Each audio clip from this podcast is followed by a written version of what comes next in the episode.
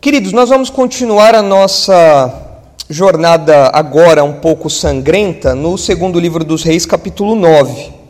Nós estamos estudando o bloco que vai do, do versículo 14 até o capítulo 10, versículo 36. É um bloco grande. E que nós temos falado que é um tanto quanto sangrento, porque é uma série de juízos que Deus executa contra os maus. Então tem aí o, o esboço que está sendo projetado.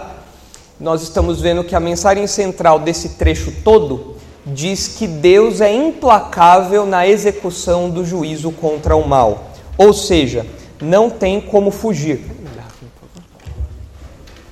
Não tem como fugir. E aqui, nessa sessão, Jeú, que é o instrumento de Deus é, escolhido para trazer esse juízo a, a, a Israel e também a Judá, executa esse juízo contra cinco alvos que tem ali. Então, nós temos nesse texto o juízo divino contra dois reis ímpios, Jorão e Acasias, respectivamente reis de Israel e de Judá. Nós já vimos isso semana passada. Nós temos o juízo contra uma mulher ímpia, que é a Jezabel. Nós temos o juízo contra uma descendência ímpia, que são os parentes de Acabe e de Acasias. Nós temos os, uh, o juízo contra uma religião ímpia, os profetas de Baal. E nós temos o juízo contra uma nação ímpia, que é o próprio Israel, que acaba recebendo aí uh, o juízo de Deus. Então, esses cinco alvos que estão apresentados ali cobrem é, praticamente esses dois capítulos, né? do 9,14 até o 10,36. Então é uma porção bem grande e nós já estudamos na semana passada o juízo contra é, esses reis ímpios. Nós vamos ler daqui a pouco esse, esse texto. Pode colocar a linha do tempo, por favor, Mateus? Se os irmãos lembrarem do momento em que nós estamos, do momento histórico que nós estamos, nós estamos exatamente no ano 841. Nós estamos aqui em 841, quando Jeú mata Jorão e assume a ocupa o trono, assume a coroa do reino do norte. Mas ele também mata Casias, que é rei de Judá, rei do sul. E isso cria uma, uma complicação aí política, um vácuo de liderança naquela região entre Israel e Judá que pode ser visto no próximo slide. Tem uma, tem a, isso aí. Obrigado, Mateus. Então a nossa árvore genealógica para os irmãos associarem os nomes aí, nós temos o Jorão, que era rei, filho de Acabe e de Jezabel, e o Jorão é morto. Quem assume o trono é Jeú, isso no reino do norte. No reino do sul, o Josafá e a esposa dele tiveram Jeorão, o Georão casou com a filha de Acabe e Jezabel, a Thalia, e tiveram Acasias. O Acasias foi visitar o titio, que tinha ficado machucado por conta da batalha contra os Círios, e aí ele também acabou morrendo nessa. A gente falou até que o Acasias sobrou ali na história, ele estava no lugar errado, na hora errada, com as pessoas erradas e acabou morrendo. Só que o problema é que eles não deixaram é, sucessão, não, não tem trono para. O trono tem, mas não tem quem ocupar o trono em Judá. E a gente tem um problema de é, é, falta de rei aqui para ajudar para o Reino do Sul. Quem vai daqui a pouco tentar tomar o trono, e até consegue ali com certo sucesso, é a Atalia, filha do Acabe. Então a desgraça é completa.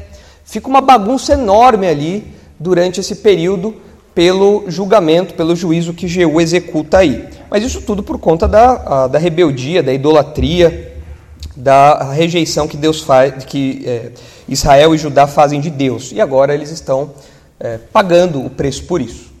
Mas vamos agora voltar para o nosso esboço para a gente ir para o segundo alvo do juízo de Deus. A gente já viu os reis ímpios, a gente vai ler agora o texto, recapitulando o trecho todo, e nós vamos ver o que acontece com a Jezabel. Então volte aí comigo seus olhos para o capítulo 9, versículo 14, para a gente retomar os trilhos aí da nossa história, que, como eu disse, é uma das porções mais sanguinárias aí do livro dos reis. Diz assim, segundo Reis 9,14.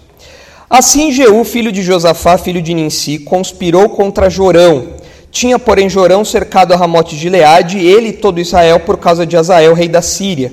Porém, o rei Jorão voltou a se curar, voltou para se curar em Jezreel das feridas que os sírios lhe fizeram, quando pelejou contra Azael, rei da Síria. Disse Jeú: Se é da vossa vontade, ninguém saia furtivamente da cidade para ir anunciar isto em Jezreel. Então Jeú subiu a um carro e foi-se a Jezreel, porque Jorão estava de cama ali. Também Acasias, rei de Judá, descera para ver Jorão. Ora, o atalaia estava na torre de Jezreel e viu a tropa de Jeú, que vinha e disse: Veja uma tropa. Então disse Jorão: Toma um cavaleiro e envie-o ao seu encontro, para que lhe pergunte: A paz? Foi-lhe o cavaleiro ao encontro e disse: Assim diz o rei: A paz? Respondeu Jeú: Que tens tu com a paz? Passa para de trás de mim. O atalaia deu aviso dizendo: Chegou a eles o mensageiro, porém não volta. Então enviou Jorão outro cavaleiro. Chegando este a eles, disse: Assim diz o rei: A paz, respondeu Jeú. Que tens tu com a paz? Passa para trás de mim. O atalaia deu aviso dizendo: Também este chegou a eles, porém não volta. E o guiar do carro parece como de Jeú, filho de Ninsi, porque guia furiosamente. Disse Jorão: Aparelha o carro. E lhe aparelharam o carro. Saiu Jorão, rei de Israel, e Acasias, rei de Judá, cada um em seu carro, e foram ao encontro de Jeú, e o acharam no campo de Nabote, o jezreelita.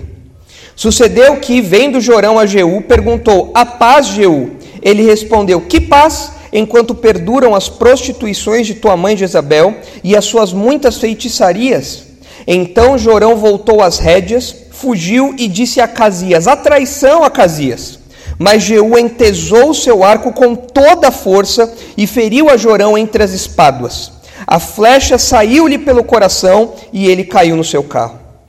Então Jeú disse a Abdicar, seu capitão: Toma-o, lança-o no campo da herdade de Nabote, os israelita, pois lembra-te de que, indo eu e tu juntos, montados após Acabe seu pai, o Senhor pronunciou contra ele esta sentença: Tão certo como vi ontem à tarde o sangue de Nabote e o sangue de seus filhos, diz o Senhor, assim to retribuirei neste campo, diz o Senhor.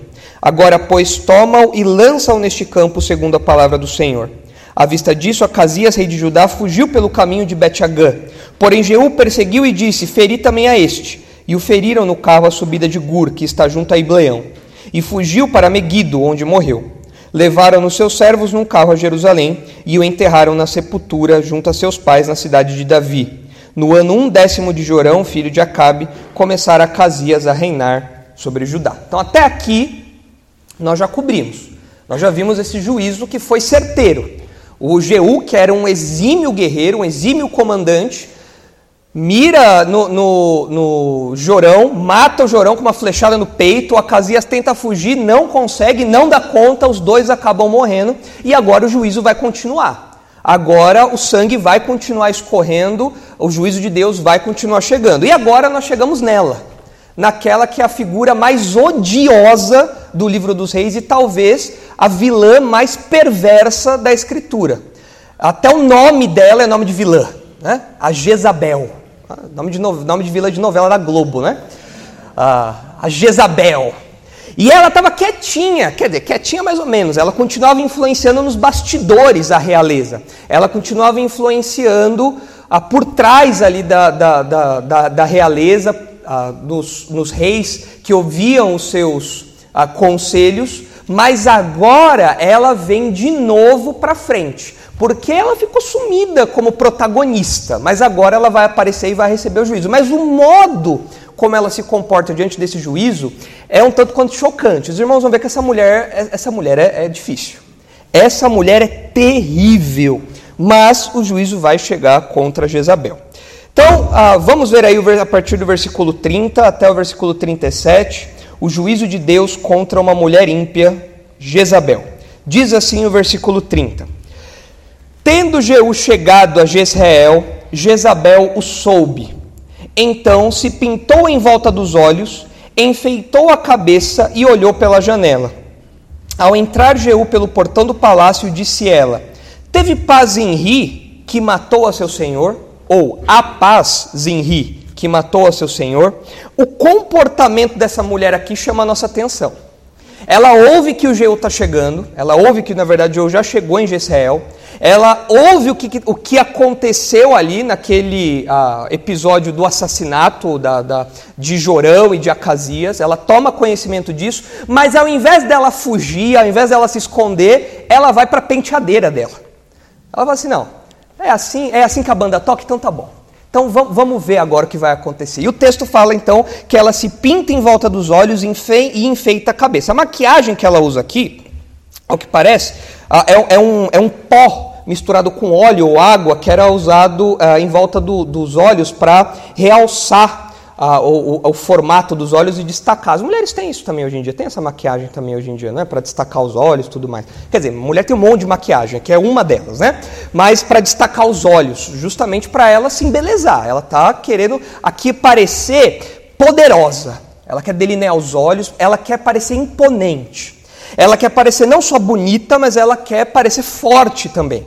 E essa força que ela quer transmitir pela sua postura e pela sua aparência tem um impacto físico, tem uma, tem uma, uma noção social e tem uma noção política também. Ela quer mostrar para o Jeú que ele não está falando com qualquer uma, que ele chegou agora para falar com a rainha, com a Jezabel com a mulher de, de Israel ali, aquela que tem todo o poder, toda a beleza, aquela coisa, espelho, espelho meu, existe alguém mais bonita do que eu? Se o espelho falasse alguma coisa, Jezabel tacava um salto, porque é uma mulher que quer se apresentar aqui como poderosa. E ela faz questão que o Geu perceba isso, já que o Geu está dando um golpe de Estado. Essa maquiagem, porém, ah, ela também aparece em contextos de imoralidade. E aqui é curioso como o autor vai construindo essas coisas. Essa palavrinha aparece lá em Jeremias 4. Se vocês olharem lá o texto de Jeremias 4, vocês verão que essa palavrinha, ah, essa maquiagem, aparece numa sentença de juízo contra Judá. Olha só como ela aparece, como essa expressãozinha, essa maquiagem, essa palavrinha aparece lá em Jeremias 4, versículo 30. Olha aqui o que diz. Agora, pois, Jeremias 4:30. Agora, pois, ó assolada, por que fazes assim e te vestes de escarlata e te adornas com enfeites de ouro e alargas os olhos com pinturas? Se debalde te fazes bela, os amantes te desprezam e procuram tirar-te a vida. O que é dito aqui é por que você está se arrumando tanto se os seus amantes estão correndo atrás de você para te perseguir, para te matar? Por que, que você está enfeita, se enfeitando toda? Por que você está se vestindo com essa roupa toda chamativa? Por que você está alargando, destacando seus olhos com pintura, a mesma pintura que Jezabel está fazendo? Então aqui é a figura que está sendo apresentada de uma prostituta de, de uma meretriz, de alguém, de, de alguém que quer atrair os, os, os inimigos ali, os aliados, enfim, atrair alguém por meio da sua aparência, por meio desse, dessa, dessa postura aqui. E Jezabel está fazendo exatamente isso. Jezabel se enfeita toda e se apresenta ali para o Jeú.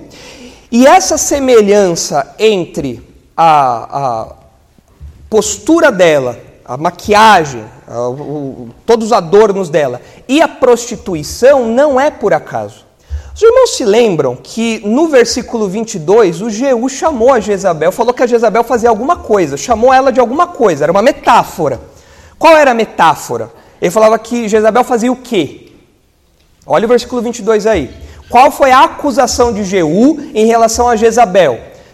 Falou das prostituições. Claro que aqui não uma prostituição literal, Geu está falando da idolatria, que como nós vimos no Antigo Testamento, é a, a, metáfora é a prostituição, é alguém que trai a Deus e se deita com os ídolos, se envolve com os ídolos. E Geu fala, olha, você, é, Jezabel, ah, falando para o Jorão, né, a sua mãe, Jezabel, é uma prostituta, é uma idólatra, é alguém que rejeita o Senhor e se deita com os outros, com os outros deuses. As prostituições da sua mãe continuam influenciando Israel. E aqui agora Jezabel se comporta como uma prostituta.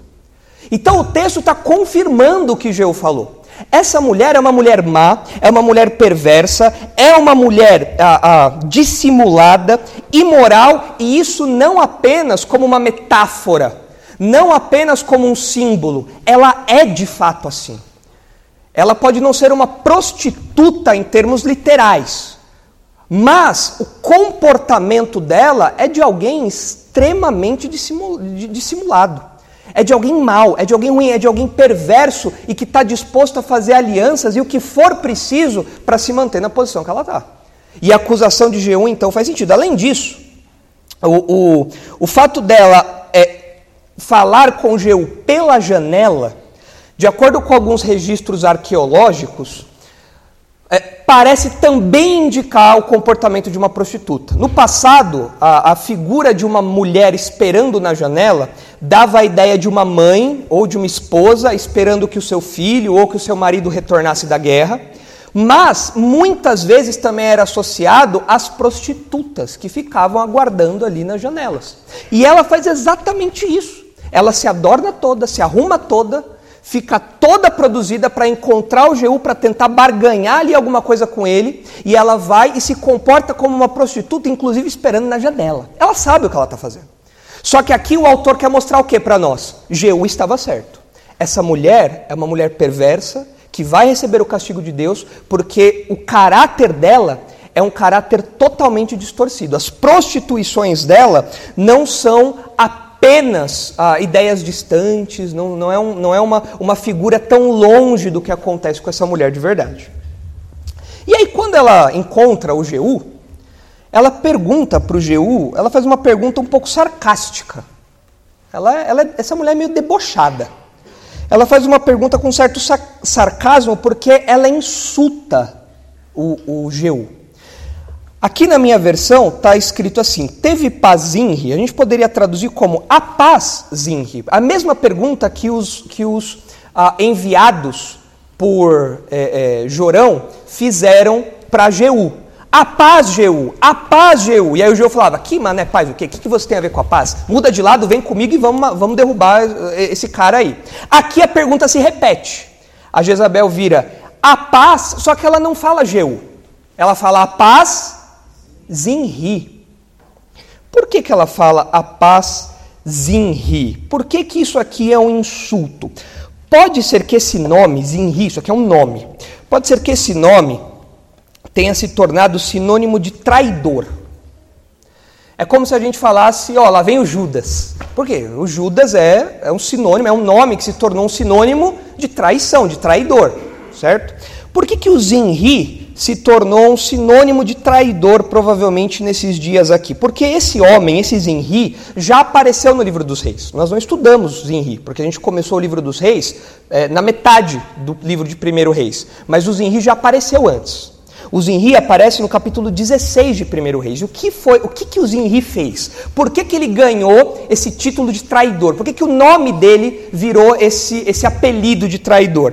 O Zinri, ele foi o usurpador fracassado do trono de Israel. Ele também deu um golpe de Estado, justamente como Jeú está fazendo.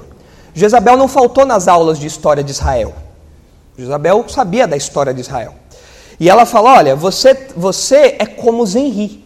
Você é um traidor. E, e é um traidor, olhando para Zenri, é uma cópia dele, porque ele também deu um golpe de Estado. E você está dando um golpe de Estado. Porém, ele foi um usurpador fracassado. Porque sabe quanto tempo durou o, o comando do Zenri? Sabe quanto tempo esse comandante, quanto tempo esse homem reinou em Israel? Chuta aí. Quantos? Dois anos? Não. Dois dias? Não, é para tanto também, né? Nem dá nem para eleger ministro da Fazenda em dois dias. Sete. Sete dias. Uma semana. Ele pegou o governo no, na segunda e entregou no domingo. Na verdade, foi pior, porque ele não, ele não entregou o, governo. Ah, ele ah, deu um golpe de Estado no Elá, era o rei Elá, ele deu um golpe de Estado no Elá, e ele mesmo se matou. Se os irmãos olharem lá, primeiro Reis, capítulo 16. Ah, rapidinho, é, Moreira, o, a, a, TV daqui ela está piscando, eu acho que é bom desligá-la, para ela não ficar é, oscilando aí. Depois a gente vê o que está acontecendo. Deve ser algum cabo. Em 1 Reis 16, os irmãos veem o seguinte aí. No versículo 8, olha aí a, o contexto. Né? No 20, 1 Reis 16, 8. No 26 ano de Asa, rei de Judá, Elá, filho de Baasa, começou a reinar em Tirza sobre Israel e reinou dois, dois anos. Zinri, seu servo, comandante da metade dos carros, conspirou contra ele. Achava-se Elá em Tirza, bebendo e embriagando-se em casa de Arsa, seu mordomo em Tirza. Entrou Zinri e o feriu, e o matou no ano 27 de Asa, rei de Judá, e reinou em seu lugar. Logo que começou a reinar e se assentou no trono, feriu todos os descendentes de Baasa. Não lhe deixou nenhum do sexo masculino, nem dos parentes, nem dos seus amigos. Assim, exterminou Zinri todos os descendentes de Baasa, segundo a palavra do Senhor por intermédio do profeta Jeú contra Baasa, que é outro Jeú, tá? É outro homem que se chamava Jeú, era um profeta. Por todos os pecados de Baasa e os pecados de Elá, seu filho, que cometeram, e pelos que fizeram Israel cometer, irritando ao Senhor Deus de Israel com seus ídolos. Depois, opa, fechou minha Bíblia aqui. Depois, se vocês ah, caminharem mais um pouquinho aí, nesse capítulo, vocês vão chegar na morte do Zinri. Ele começou a reinar e, como eu falei, ele reinou só sete dias. Olha só o versículo 15. No 27 ano eh, de Asa, rei de Judá, reinou Zinri sete dias em Tirza. E o povo estava acampado contra Gibeton, que era dos filisteus. Depois você vai chegar no versículo. Ah, cadê aqui? versículo 19, não, versículo 18. Vendo Zinri que a cidade era tomada, o pessoal estava avançando contra a, a cidade onde Zinri estava, foi-se ao castelo da casa do rei e o queimou sobre si e morreu. Ele se matou. Ele viu que o pessoal estava vindo para retomar Israel, ele falou: Não, quer saber essa bomba aí, eu não vou assumir, não. Esse BO não está comigo, não. Ele entrou na casa, no, no palácio do rei, botou fogo lá e morreu lá. Agora é curioso, quem foi que assumiu no lugar do Zinri? O Zinri deu um golpe de Estado, ficou sete dias e se matou. Quem foi que assumiu no lugar do Zinri? Os irmãos vão ver aí na sequência uh, o versículo 22. Mas o povo que seguia a honre. Quem é honre? Quem é honre? Esse nome já apareceu antes. Quem é honre? É o pai de Acabe o sogro da Jezabel. Olha que família boa! Hã? O sogrão da Jezabel foi que tomou o poder e aí começou a dinastia de honra. Então a Jezabel, sabe a história da família? Falou: olha, é o seguinte, você, Jeú, tá me saindo melhor que a encomenda, hein? Você tá me saindo um verdadeiro Zinri. E a minha família conhece Zinris. O meu sogro, o sogrão, o grande honre, também deu um jeitinho, né? Cooperou aí para o fim do Zinri. Então, com isso, ela está ela tá comparando o que Jeú está fazendo com o que Zinri fez. Agora, qual que é a mensagem que ela quer transmitir? Zinri foi bem sucedido em reinar em Israel? Um reino de sete dias, não dá para chamar de bem sucedido, né? Então, o que, que ela está falando? Além de traidor, você também vai ser um fracassado. O seu reino não vai prosperar. A menos que, e aí parece que há uma proposta aqui. Quando Jezabel se arruma toda, quando Jezabel se apresenta ali, quando ela se coloca como uma grande diplomata ali, alguém que pode ajudar, alguém que pode contribuir com alguma coisa, alguém que conhece da história de Israel, ela está falando: olha só, Gil, você não vai conseguir levar esse reino sozinho. O Zinri tentou fazer isso, não deu certo. Porém, se você se aliar comigo, se você tomar o harém real, se você estiver comigo ao seu lado, as coisas podem ser diferentes. Então parece que é por isso que ela se embeleza aqui. Mas essa mulher, ela, ela, é tão dissimulada que ela, ela apela aos impulsos do Jeú, porque ela se arruma toda, mas ela também ameaça. Há uma ameaça implícita aqui, ó. Baixa a bola aí, porque o último que tentou fazer isso não foi muito bem sucedido, não. Então é bom você se colocar no seu lugar e é bom você me ter ao seu lado. Então ela, ela, ela equilibra aqui a, a, o impulso com a ameaça. E ela fala: olha, é, o caminho para você ter sucesso é esse. Agora, quando a gente olha para a postura dessa mulher, eu não sei vocês, eu acho uma postura bem desaforada. É uma postura bem uh, ousada. Ela está tentando, é claro, é, é, preservar a própria vida e mais do que isso, ela quer preservar também o seu poder. Ela, é ela é influente em Israel. Ela era a pessoa por trás do reinado de Acabe. Ela era poderosa. Ela continuava a exercer influência no governo dos seus filhos. Ela continuava exercendo influência de modo indireto até em Judá, porque a filha dela se casou com o rei de Judá. Essa mulher é o diabo na terra e ela quer manter a sua posição de poder. Ela quer manter a sua posição de autoridade. Mas aqui, quando a gente olha para essas posturas dela, a gente percebe um pouco da psicologia do ímpio. Ou seja, como que o homem ímpio pensa? Como que o incrédulo pensa? Como que funciona a mente do ímpio? Como, como que o ímpio reage a algumas circunstâncias? Então aqui a gente pode aprender dois detalhezinhos da psicologia do ímpio, da mente do ímpio. Em primeiro lugar, Parece realmente que a Jezabel quer seduzir o Jeú. E como nós já vimos, ela é acusada de prostituição é, é, religiosa e ela se comporta como uma prostituta, ou seja, ela encarna aquela acusação dela. Ela, é, ela não é apenas uma acusação distante, ela vive como aquilo que ela é acusada. Ah, e a gente percebe então que o ímpio, ele vive como ímpio e morre como ímpio. Diante da morte, o ímpio não muda, não muda a mente dele. Ah, agora que eu estou enfrentando um perigo, agora que eu estou enfrentando a morte, deixa eu ser uma pessoa boazinha, deixa eu mudar aqui as minhas, as minhas ações, deixa eu ser uma pessoa melhor. Algumas pessoas até fazem isso, mas o ímpio raiz, como Jezabel aqui, não o ímpio Nutella, né? o ímpio raiz, ele abraça ainda mais a impiedade dele. É assim que vai acontecer? Então agora eu vou fazer valer a minha maldade. Eu vou fazer valer a minha impiedade. Ela abraça aquele estilo de vida até a morte e endurece ainda mais o coração. Vocês conhecem pessoas assim, incrédulos assim? Que diante de um diagnóstico de doença, ao invés de pensarem, ah, eu preciso rever minha vida, aí é que cai mesmo na bagunça. Aí é que se comporta como um ímpio de verdade, na lama, lá no fundo que não está nem aí para nada. Pessoas que, diante de uma situação problemática na família, no trabalho, enfim, ao invés da pessoa botar a mão na consciência e falar: olha, eu preciso rever aqui meus conceitos, eu preciso pensar alguma coisa, não. Pelo contrário, é aí que ele abraça mesmo a impiedade e se afunda o máximo que ele pode afundar. É o que a Jezabel faz aqui. Ela encarna a impiedade dela à última potência. E além disso, um outro, um outro detalhezinho da psicologia do ímpio que a gente aprende aqui é que a visão que o incrédulo tem sobre si é uma visão errada, é uma visão bem deturpada. O Jeú não fica intimidado pela Jezabel. A Jezabel parece que dá quase uma ideia de que o Jeú está tendo uma audiência real, né? Ó, oh, você está aqui, é, veio pedir a minha autorização para alguma coisa, eu estou aqui toda poderosa, toda enfeitada, e você está me fazendo uma proposta aqui. Nós podemos negociar. Isso no intuito de intimidá-lo. O GU não, não fica nem um pouco abalado com isso. O GU não, não liga para isso. Tanto que na sequência o GU vai dar um comando e a Jezabel vai é, é, ser, ser executada. Mas o que a gente percebe aqui é que o incrédulo tem uma visão errada sobre si mesmo.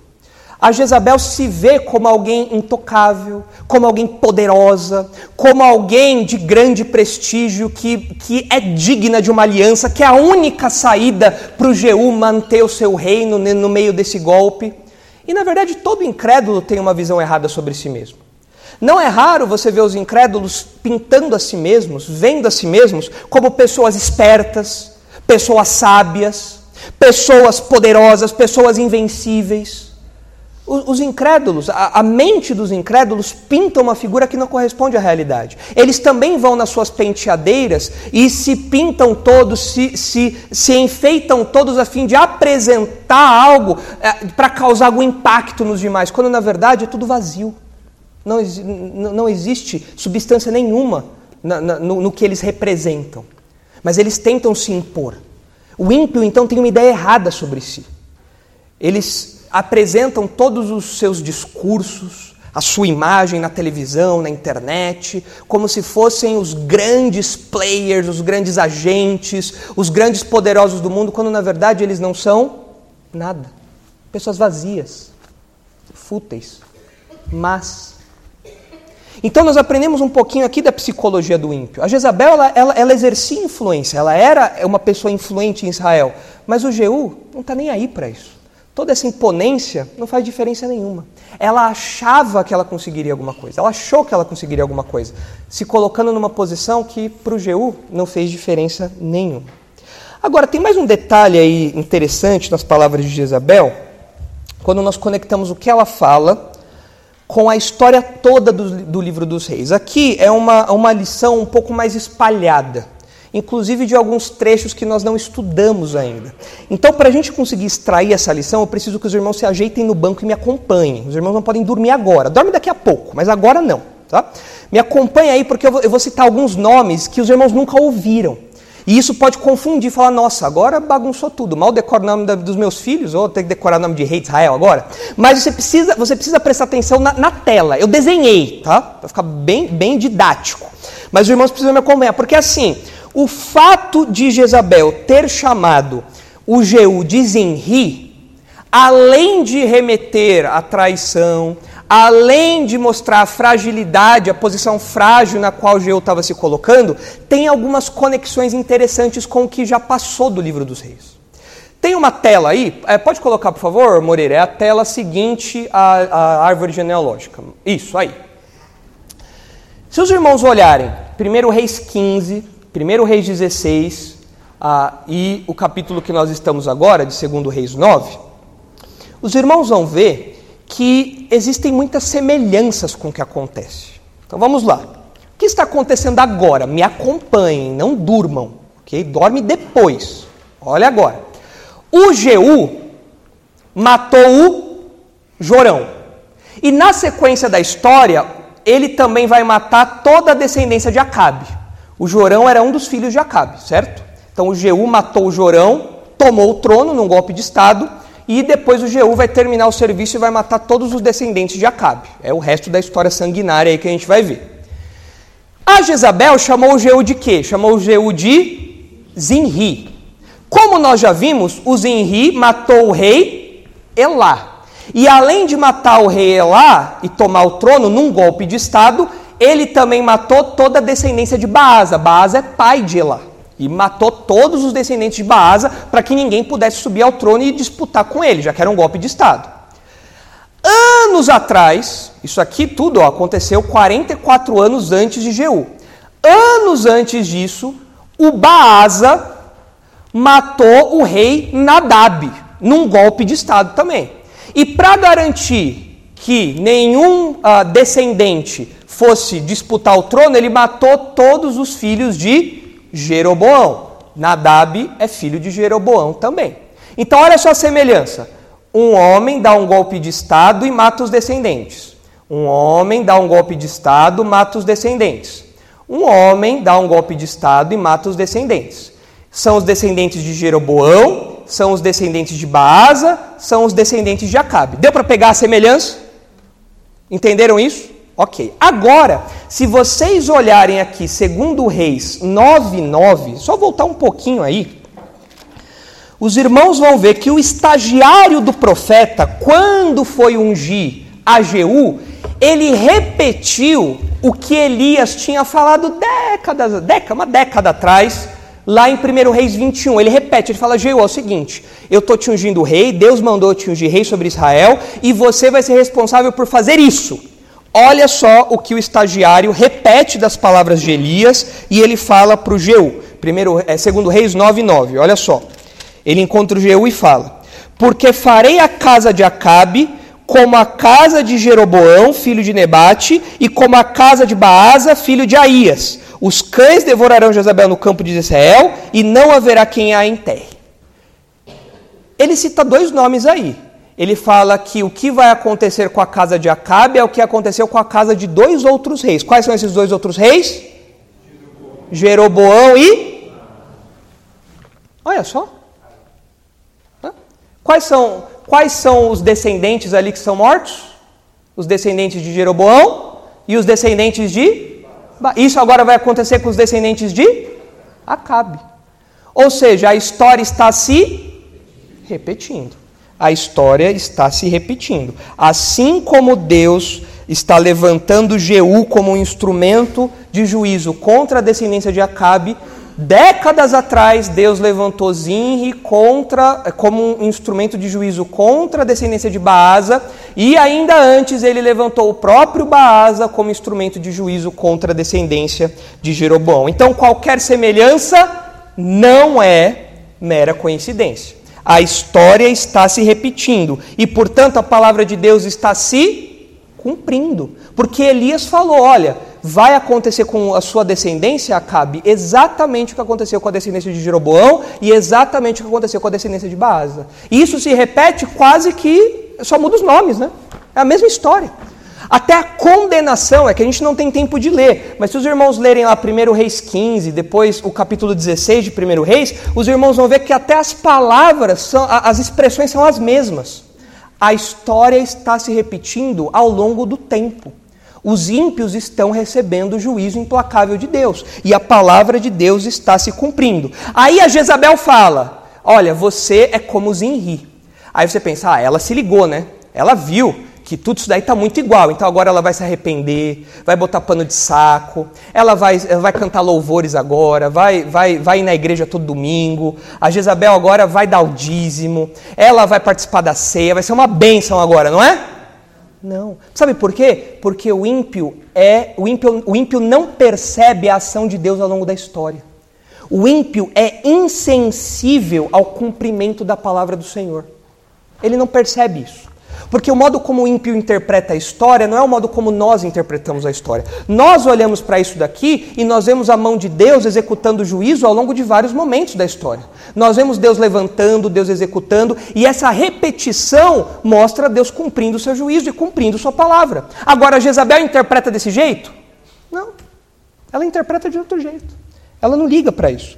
Porque a Jezabel não muda, ela, se, ela permanece insensível, porque o ímpio não percebe a ação de Deus ao longo da história e ignora o cumprimento da palavra do Senhor. E isso acontece até hoje com o ímpio. O incrédulo até hoje é assim. Nós, como crentes, nós temos evidências, nós temos provas de que a palavra de Deus se cumpre ao longo do tempo? Sim. No Antigo Testamento, era dito que o Messias nasceria numa cidadezinha, que ele morreria pelos nossos pecados. Isso aconteceu? Sim. E a Bíblia fala que um dia Jesus vai voltar. Isso vai se cumprir? Vai. Agora você fala isso para o incrédulo. O que o incrédulo fala? O que o incrédulo, como o incrédulo reage a isso que você diz, que um dia Jesus vai voltar? Ele sabe que existe um homem chamado Jesus. Ele sabe que esse homem foi crucificado e tudo mais. Mas você fala, e um dia ele vai voltar. O que, que o ímpio faz? Piada, né? Piada. Porque o ímpio não percebe a ação de Deus ao longo da história. Meus irmãos, isso que nós vemos aqui, a, a, a, encarnação do nosso Salvador, toda a história bíblica, é mais do que evidência suficiente de que Deus atua ao longo da história, de que Deus é soberano e de que a sua palavra se cumpre, mas o ímpio não percebe isso. E quando a gente pensa que ele vai perceber, ele na verdade zomba, ele faz piada, ele endurece o coração, ele tenta fugir da soberania de Deus de alguma maneira. Não, isso daí é, isso é bobagem. Não vai acontecer desse jeito, não. Não é assim que funciona a coisa. Como exatamente como Jezabel faz aqui. Então, apesar dela citar os Zinri, ela não percebe que aquilo que foi falado para Acabe está acontecendo e que ela tinha que se arrepender. Ela não percebe isso. Por quê? O coração dela está duro. Ela não vê a ação de Deus ao longo da história. E o texto continua.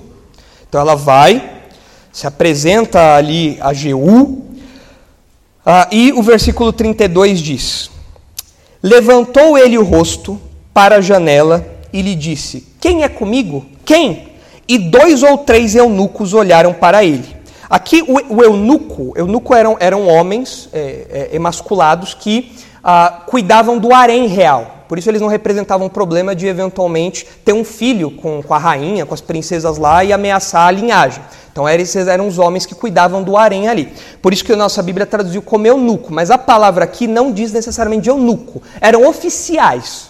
Eram homens que cuidavam ali da Jezabel, que estavam próximos da Jezabel. Eram seguranças ali da, do palácio, ficavam próximos a ela. Então, a cena que o texto está pintando é Jezabel na janela, próxima aí de dois ou três oficiais, e o Jeús fazendo uma chamada. O Jeú fala, e aí, quem está que tá comigo aí em cima? Ele já mudou a posição dos, dos, ah, ah, vigias do, do, pessoal que foi atrás dele lá perguntando se havia, se havia paz. Lembram?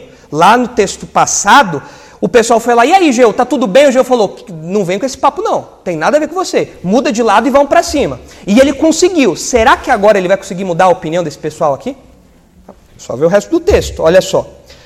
Então disse ele: lançai-a daí abaixo. Lançaram-na abaixo. É curioso que o texto, é, é, o texto mostra que eles nem, não hesitam.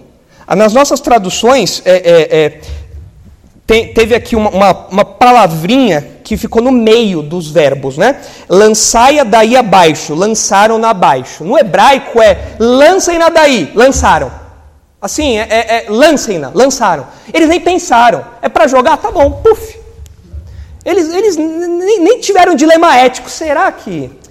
Um olhou para outro, será que a gente joga Jezabel? Jezabel lá, não, não me joga, não, será? Não sei. O texto mostra que foi instantâneo. E aí, vocês estão comigo? Então joga ela daí. Tá bom, jogaram. Isso mostra que ela não tinha prestígio nenhum, ninguém respeitava essa mulher, ninguém gostava. Por isso que a gente odeia ela. Ninguém gostava, nem os súditos dela gostavam dela. Essa mulher é realmente terrível aqui. E os oficiais então nem hesitam em lançá-la, jogam ela lá, lá para baixo. E uh, uh, o texto fala na sequência que foram salpicados com o seu sangue a parede e os cavalos. E para garantir, o, o Toreto, né? com, a sua, com a sua carruagem, atropela ainda Jezabel. Eu falei para os irmãos que é sanguinária essa parte. Uh, se você não tomou vonal antes de vir, não tenho culpa. Uh, porque aqui, além dela cair e o sangue espirrar nos cavalos, no cavalo do Jeú e nas paredes do palácio, para garantir o serviço, ele ainda passa por cima e atropela essa mulher. Isso daqui me lembrou uma cena de um filme uh, de 2001. Não sei se os irmãos lembram daquele filme Hannibal, com Anthony Hopkins. 2001 é pré-histórico, né? Os mais jovens pensam que é perto do nascimento de Jesus, né? 2001 é, quando tem é, aquele filme do Hannibal mesmo, em que é, é com a Judy Foster, Judy Foster, né? Em que o vilão é um homem todo, todo deformado que ele tem uma cadeira de rodas, ele fica numa cadeira de rodas o tempo todo e, a, e, e o, o, o, Hannibal fala pro o homem que está segurando a cadeira de rodas do, do vilão para ele jogar o vilão para os porcos, porque o vilão manda o, o, o ajudante atirar no Hannibal e Hannibal fala por que aqui? Por que, que você não joga ele daí? E o cara nem pensa também. O cara vai lá e joga o vilão para os porcos. Eu acabei de falar o final do filme. Se você não assistiu ainda, é isso que acontece. O vilão é comido por porcos selvagens. Mas o filme é muito bom, vale a pena ver. Né? Muito bom. Numa época em que os filmes ainda eram bons. Né? Ah, mas me lembra muito essa cena aqui. Não sei se se inspirou aqui, né? Quem sabe, porque é muito parecido. O Hannibal fala, joga daí. E aí o, o cara na cadeira de rodas fica lá apavorado e o secretário, o assistente, secretário só tira lá a mão e a cadeira de rodas cai no, no, no, chiqueiro lá dos porcos selvagens e o cara é devorado. Muito semelhante ao que, ao que acontece aqui. Muito bem, a Jezabel morreu. Uma, uma morte violenta, né? Ela caiu e se ela tivesse viva ainda foi atropelada, para garantir. E o texto continua, versículo 34. Entrando ele e havendo comido e bebido, disse: Olhai por aquela maldita e sepultai porque é filha do rei. Aqui é, tem um, um, detalhezinho curioso. Ah, ao invés do Jeú lamentar a morte da Jezabel, o que, que ele faz? Ele vai comer.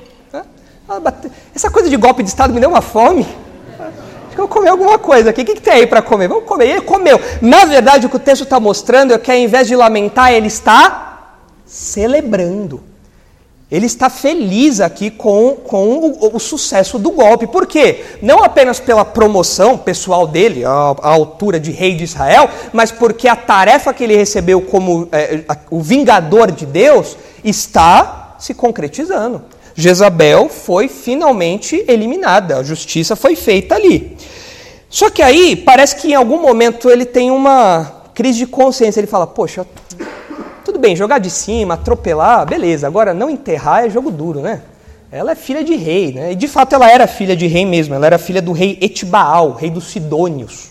Então ela era de família real, uma família estrangeira, mas uma família real. E fala, ele fala, poxa, não dá, né? É muito desonroso isso. Ela já foi jogada, já foi atropelada e não vai enterrar?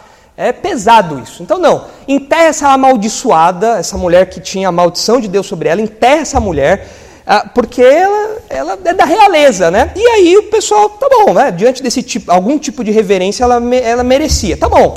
Então o versículo 35 diz: Foram para sepultar, porém não acharam dela senão a caveira, os pés e as palmas das mãos. Então voltaram e lhe fizeram saber.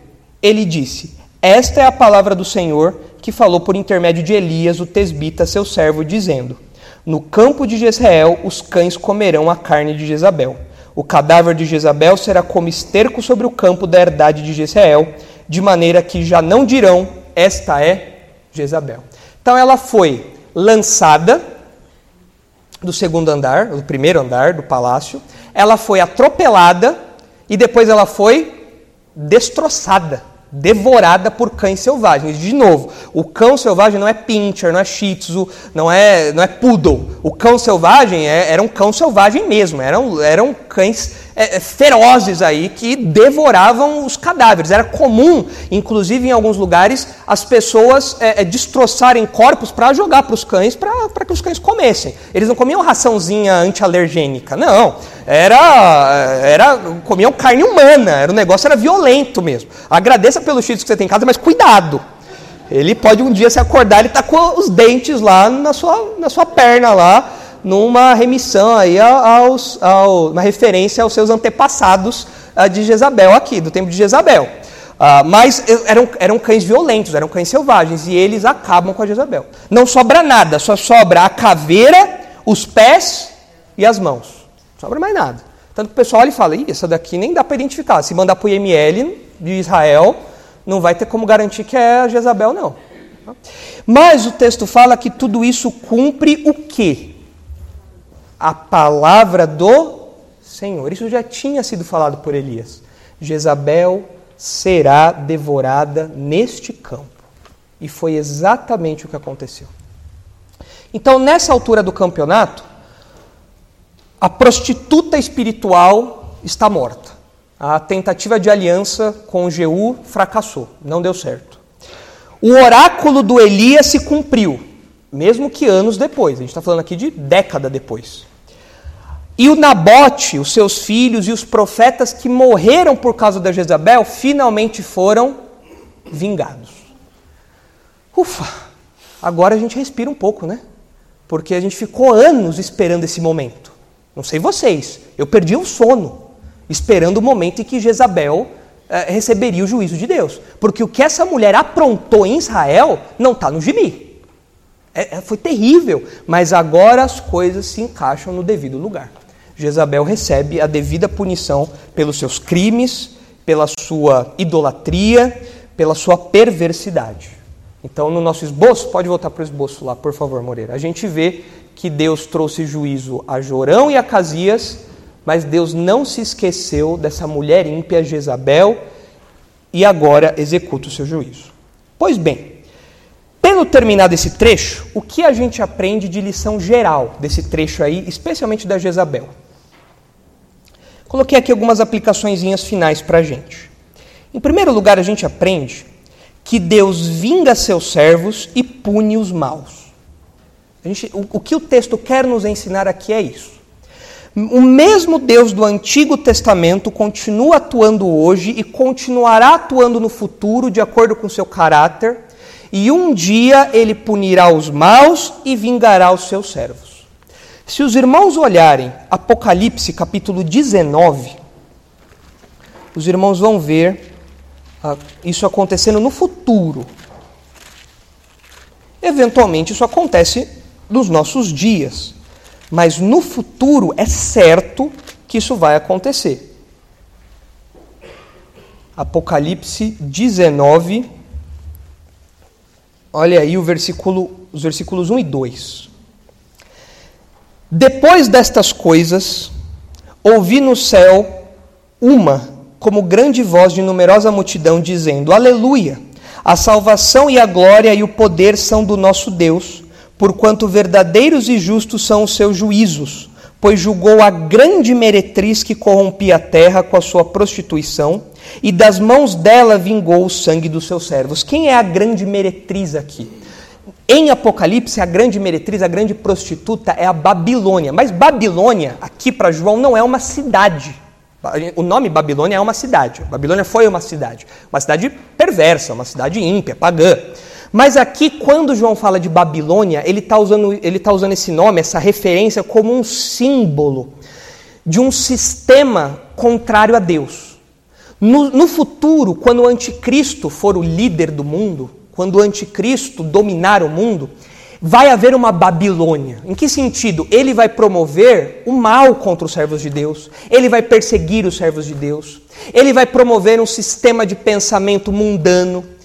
E isso é chamado por João de Babilônia. E aqui o texto fala que essa Babilônia, junto com outras referências que a gente não vai ler aqui agora de Apocalipse, essa Babilônia é chamada aqui de prostituta. Por quê? Porque ela, ela ilude, ela seduz as nações para se aliarem e promoverem esses alvos maus. E o texto fala que Deus um dia vai julgar essa grande meretriz, essa prostituta que corrompe a terra e vai vingar uh, o sangue dos seus servos. Agora, uh, isso daqui João fala sobre o futuro. Agora, hoje, hoje, nos nossos dias, os servos de Deus são injustiçados, como Nabote foi? Existem Jezabels que promovem o mal dos crentes? Existem governos que usam da sua estrutura para perseguir nossos irmãos? Existem empresas poderosas que promovem tudo aquilo que é sujo, errado e mal? Só a Rede Globo que não. A Rede Globo promove tudo bom, né? Existem, existem chefes que promovem a, a, a, perseguição dentro do trabalho, impedindo que os seus funcionários cresçam, impedindo que os seus funcionários tenham seus direitos ali, simplesmente por serem crentes? Os servos de Deus, de Deus padecem hoje? Sim, padecem. Existe um mundo mal que ah, realmente promove o nosso, a, a, a nossa, o mal contra nós, promove injustiças contra nós. Mas a gente tem aqui o consolo de que um dia todas essas injustiças serão resolvidas. Todos os servos de Deus serão vingados. E um dia Deus vai julgar de novo essa grande meretriz, essa grande prostituta babilônia. Ele julgou a prostituta Jezabel. No futuro, ele vai julgar a prostituta Babilônia. E ah, nós temos a convicção de que todas as injustiças que nós experimentamos aqui, um dia também serão julgadas. E os seus servos serão vingados. O mesmo Deus que vingou Nabote é o Deus que vinga seus servos hoje e vingará os seus servos no futuro. A segunda lição que nós aprendemos aqui ah, é que o fim do ímpio é trágico. Jezabel, Jorão e Acasias tiveram fins pesados. Mas acho que de todos o pior foi a Jezabel. Jezabel teve um fim trágico. E o que o texto nos ensina é que o fim do ímpio é trágico. E se você está me ouvindo agora e você não é crente, o seu fim é esse. O seu fim é trágico. O seu fim é de pura tragédia. E pode ser que você experimente isso já neste mundo aqui. Olha o que diz Provérbios 14, 32. Provérbios 14, 32. Jezabel não apenas experimentou a tragédia na eternidade, né, depois que morreu. Ela experimentou a tragédia na sua morte, nesse mundo aqui. E isso pode acontecer com o ímpio. Olha só o que diz aí, Provérbios 14, 32, em contraste com o justo. O ímpio em contraste com o crente, com o servo de Deus. Olha só. Eu vou ler aqui na NVT, tá bom? A nova versão transformadora, que a tradução ficou um pouquinho mais é, fácil da gente compreender. Diz assim: O perverso é destruído por sua maldade. Provérbios 14, 32. O perverso é, é destruído por sua maldade, mas do justo encontra refúgio, mesmo na hora da morte. Na hora do apavoro, Jezabel falou: Vou me arrumar, vou negociar com o Jeú, vamos ver o que dá. Ela conseguiu alguma coisa? Não. E ela era uma mulher má, e por causa dessa maldade, ela foi vítima de uma grande tragédia. Isso é o ímpio aqui. O perverso é destruído por sua maldade. Mas e o homem justo? Como que o crente, como que o servo de Deus enfrenta a morte? Diante da morte, nós nos desesperamos, corremos para fazer alianças, pintamos os nossos olhos como Jezabel? Não. Como que o crente enfrenta a morte? Com coragem. O crente enfrenta a morte com paz.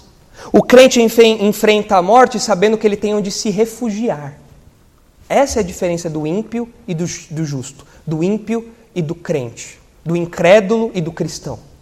O ímpio, a própria maldade dele faz com que ele experimente tragédias na própria vida, no presente. Mas o crente, mesmo diante da morte, esse grande inimigo, encontra força e refúgio. E no futuro, a tragédia também chega, na eternidade. Olha o que diz aí 2 Tessalonicenses, capítulo 1. 2 Tessalonicenses 1.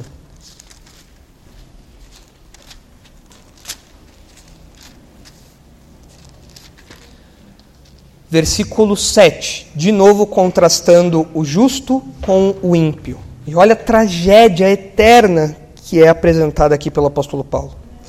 2 Tessalonicenses 1, versículo 7. E a vós outros que sois atribulados, no presente, falando para os crentes, alívio juntamente conosco, quando do céu se manifestar o Senhor Jesus com os anjos do seu poder. Aqui o apóstolo Paulo está falando que nós que somos atribulados hoje, que somos perseguidos, que somos injustiçados, que somos alvos das Jezabéis ao nosso redor, um dia, quando Jesus voltar, nós encontraremos alívio. Mas quando Jesus voltar, ele vai distribuir para o mundo todo só alívio? Todo mundo vai receber alívio? Não, o alívio é destinado a quem? Aos crentes. E para quem não é crente? E para quem é ímpio? E para quem é incrédulo? O que Jesus vai entregar? O texto fala no versículo 8. Então o Senhor Jesus vai se manifestar com os anjos do seu poder em chama de fogo, tomando vingança contra os que não conhecem a Deus e contra os que não obedecem ao Evangelho de nosso Senhor Jesus.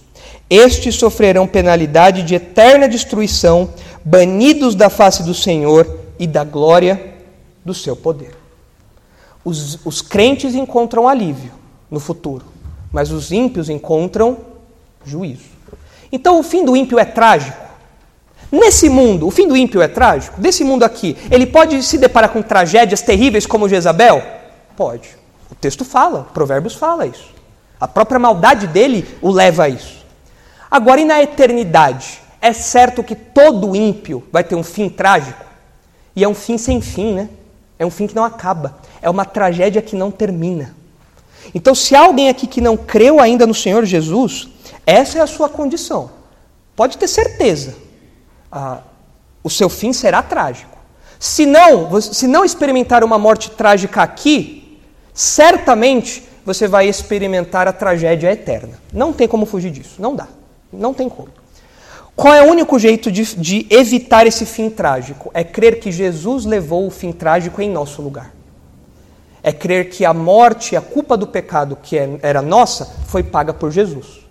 Quando eu creio que ele morreu no meu lugar, que ele sofreu essa tragédia no meu lugar, então eu tenho certeza de que eu não vou encontrar tribulação e sofrimento e tragédia eterna, mas eu vou encontrar alívio e paz e vida eterna quando ele retornar. É essa a mensagem do Evangelho. E isso contrasta muito com o fim ímpio, com o fim trágico do ímpio. E por fim, a última lição que a gente aprende aí desse trecho todo é que a palavra de Deus se cumpre. Ela sempre se cumpre. Sempre. Sempre se cumpre. E aqui a gente não tem que pensar naquelas profetadas, né? aquelas coisas que o pessoal fala, eis que te digo que você vai encontrar uma mulher, um homem assim, assim. Não isso. Não essas profetadas, a palavra de Deus mesmo. Essa daqui, a única palavra de Deus que existe, essa. Essa palavra se cumpre. Tanto que Jesus falou que tudo vai se cumprir da lei, até mesmo o i e o tio, até mesmo os detalhezinhos ali, tudo vai se cumprir. É o que Jesus fala em Mateus 5,18. E como a gente se comporta diante disso? Porque nós aguardamos o dia em que a Jezabel vai pagar. Nós ansiamos por esse dia. E às vezes a gente fica meio em dúvida: será mesmo que isso vai acontecer? Será mesmo que a palavra de Deus vai se cumprir? Será mesmo que os maus vão receber o pagamento pelo, pelo mal que eles fizeram? Será mesmo? Então nós nos juntamos a Abacuque. Eu vou terminar ah, o estudo aqui lendo esse texto junto com os irmãos. Abacuque, capítulo 2. Vou dar um tempinho especial para os irmãos acharem Abacuque.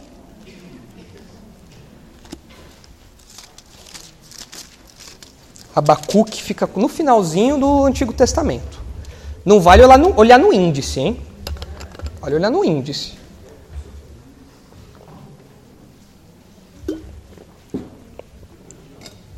Olha só Abacuque capítulo 2.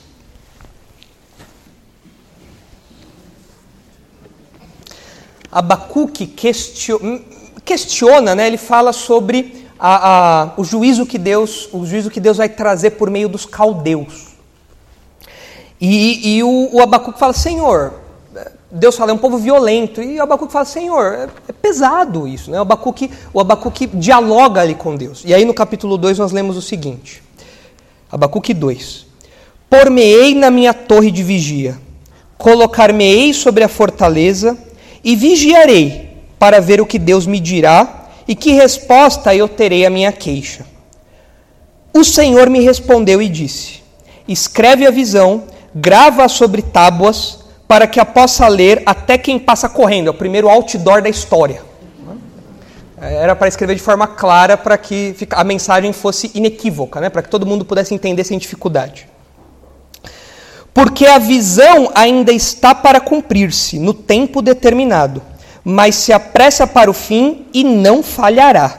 Se tardar, espera-o, porque certamente virá e não tardará. O que Deus fala para Abacuque? Abacuque, ó, escreve o que eu te disse e espera, porque isso vai acontecer. Isso vai acontecer. Quando parecer que está demorando, tenha confiança de que vai chegar.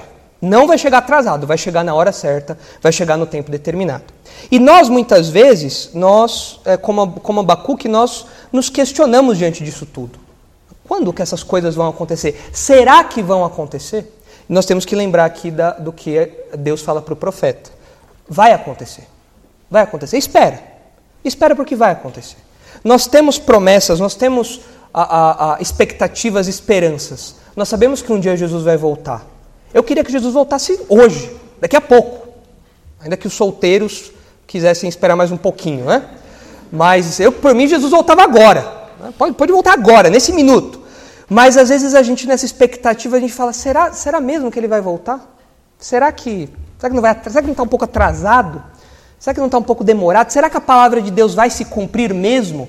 Essa história mostra para nós que, por mais que pareça demorado, a palavra de Deus sempre se cumpre. Então Jesus vai voltar? Com toda certeza, mas com toda certeza. Né? Nós falamos hoje aqui na ceia, né? É, é, vem Senhor Jesus. Nós repetimos, repetimos isso, pastor Robson, essa palavra? Repetimos, né? Ah, e vem Senhor Jesus. Nós aguardamos isso. E essa expectativa não é uma esperança infantil, é uma esperança legítima. A certeza de que a palavra de Deus vai se cumprir e o nosso Salvador vai um dia retornar para nos buscar. E assim nós terminamos então o juízo contra Jezabel. Pesado, né? Por um domingo, né? Como que a gente vai digerir isso, né? Vai lembrar disso no almoço de domingo. Você vai ver um macarrão com molho lá? Com molho bolonhesa? Quero ver você. Ah? É, faz um molho branco, né? Para dar uma, para dar uma disfarçada. Você vê os pedaços do frango lá e seu cachorro do lado assim pedindo. Quero ver como você vai reagir a isso hoje. Mas é bom que vai ficar bem marcado, né? Vai ficar bem marcado na sua, na sua mente. Então, muito propício isso.